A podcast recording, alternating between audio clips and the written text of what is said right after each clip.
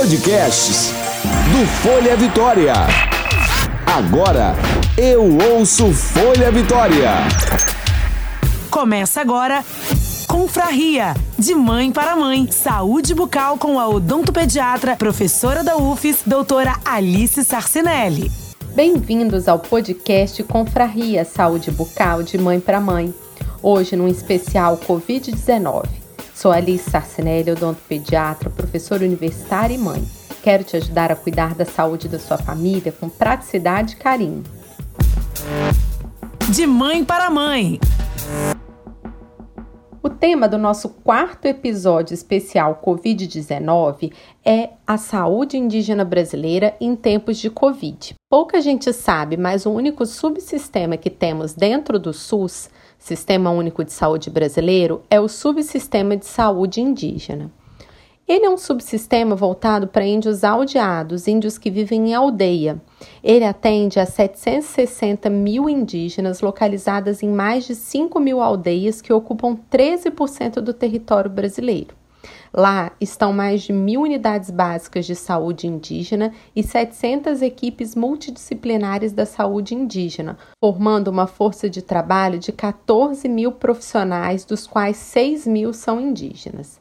O subsistema ele foi criado em 1999 pela chamada Lei Arouca, quando foi aprovada a Política Nacional de Atenção à Saúde dos Povos Indígenas, reconhecendo aos povos suas especificidades étnicas e culturais e seus direitos territoriais, transferindo recursos humanos e outros bens destinados às atividades de assistência à saúde da FUNAI para a FUNASA. FUNAI é o órgão tutor, um órgão do Ministério da Justiça já a FUNASA passou a cuidar da saúde dos índios, ficando até 2010 nessa função, quando passou para a Secretaria Especial de Saúde Indígena. Na página do Ministério da Saúde tem uma parte agora dedicada à saúde indígena com boletins de acompanhamento dos casos de Covid nessa população. O Instituto Socioambiental também monitora o avanço da pandemia entre os povos indígenas e criou uma plataforma que pode ser acessada em seu site.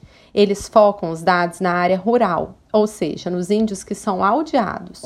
O atendimento aos indígenas que vivem nas cidades está sendo feito nas estruturas de saúde municipais e estaduais, fora do sistema de saúde indígena. Não há um monitoramento oficial desses casos.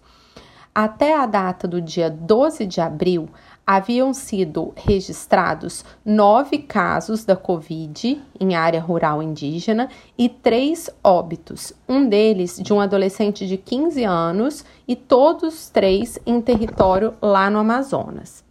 Que mais preocupa e está descrito no Plano de Contingência Nacional para a Infecção Humana pelo novo Covid em povos indígenas é que, historicamente, observa-se maior vulnerabilidade biológica dos povos indígenas a viroses, em especial as infecções respiratórias. As doenças do aparelho respiratório ainda continuam sendo a principal causa de mortalidade infantil na população indígena, e os povos indígenas isolados e de recente contato são especialmente vulneráveis às doenças infecciosas.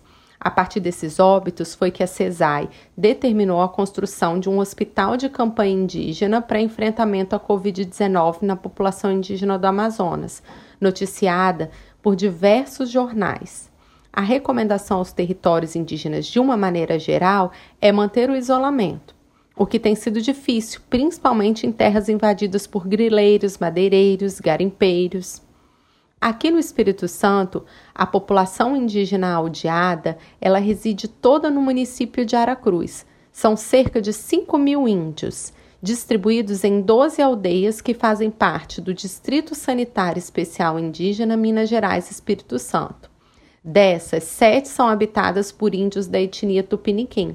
São as aldeias de Caieiras Velhas, Irajá, Pau Brasil, Comboios, Córrego do Ouro, Amarelos e Areal. E cinco por Guaranis. São as aldeias de Boa Esperança, Piraqueaçu, Três Palmeiras, Olho d'Água e Nova Esperança. Os tupiniquins, eles são nativos do Espírito Santo, enquanto os guaranis são povos não originários aqui do estado. Chegaram ao Espírito Santo em 1967, fixando sua primeira aldeia apenas em 1979. Como que está a determinação? Nas aldeias de Aracruz, assim como em todo o território nacional, a determinação é de distanciamento social estão tentando se proteger diminuindo a circulação no território, o que em alguns casos é difícil porque muitos trabalham fora das terras indígenas, em grandes empresas ou têm atividade de geração de renda alternativa, especialmente a venda de artesanato e atividades de visitação turística, que os deixa muito suscetíveis à contaminação pelo vírus e por isso não estão sendo realizadas. O trabalho de conscientização tem sido maciço por parte da CESAI e das equipes locais de saúde. Até hoje, no Espírito Santo, não há notificação de nenhum caso. Com o distanciamento, eles entraram em risco de segurança alimentar e nutricional com queda de sua qualidade de vida. Então, esses indígenas estão solicitando doações de cestas básicas, alimentos não perecíveis, itens de higiene e limpeza e que não doe roupa nesse momento pelo risco de contaminação. Para doar, é só entrar na página do Instituto Socioambiental na internet, que tem todos os pontos de doação por todo o território nacional. Aqui no Espírito Santo, o ponto de coleta para doações é a Paróquia Imaculada Conceição. Também tem um link para doação nas aldeias, é só ir lá no site do Instituto Socioambiental. Confraria! Este foi o Confraria de hoje, especial Covid-19. Você pode enviar suas perguntas ou sugerir temas na nossa página do Instagram, amo.sorrir, ou ainda no meu perfil, Alice Sarcinelli, underline odontopediatra. Ouça, baixe, curta, compartilhe. Amo sorrir e você?